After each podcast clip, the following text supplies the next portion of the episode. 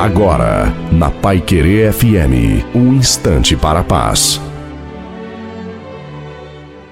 Alô, meus amigos, minhas amigas, estamos aqui de volta, Reverendo Osde Ferreira, com uma palavra neste dia ao seu coração, baseado na palavra de Deus em Romanos, Novo Testamento, versículo 21 do capítulo 12 aos Romanos. Não te deixes vencer do mal, mas vence o mal com o bem. Não sei se você já ouviu alguma vez na sua vida essa expressão, que é um versículo da Bíblia, porque nós sempre estamos diante de situações muito complicadas. Todos nós, começando com os nossos relacionamentos no trabalho, na família, no casamento, ah, com quem nós convivemos.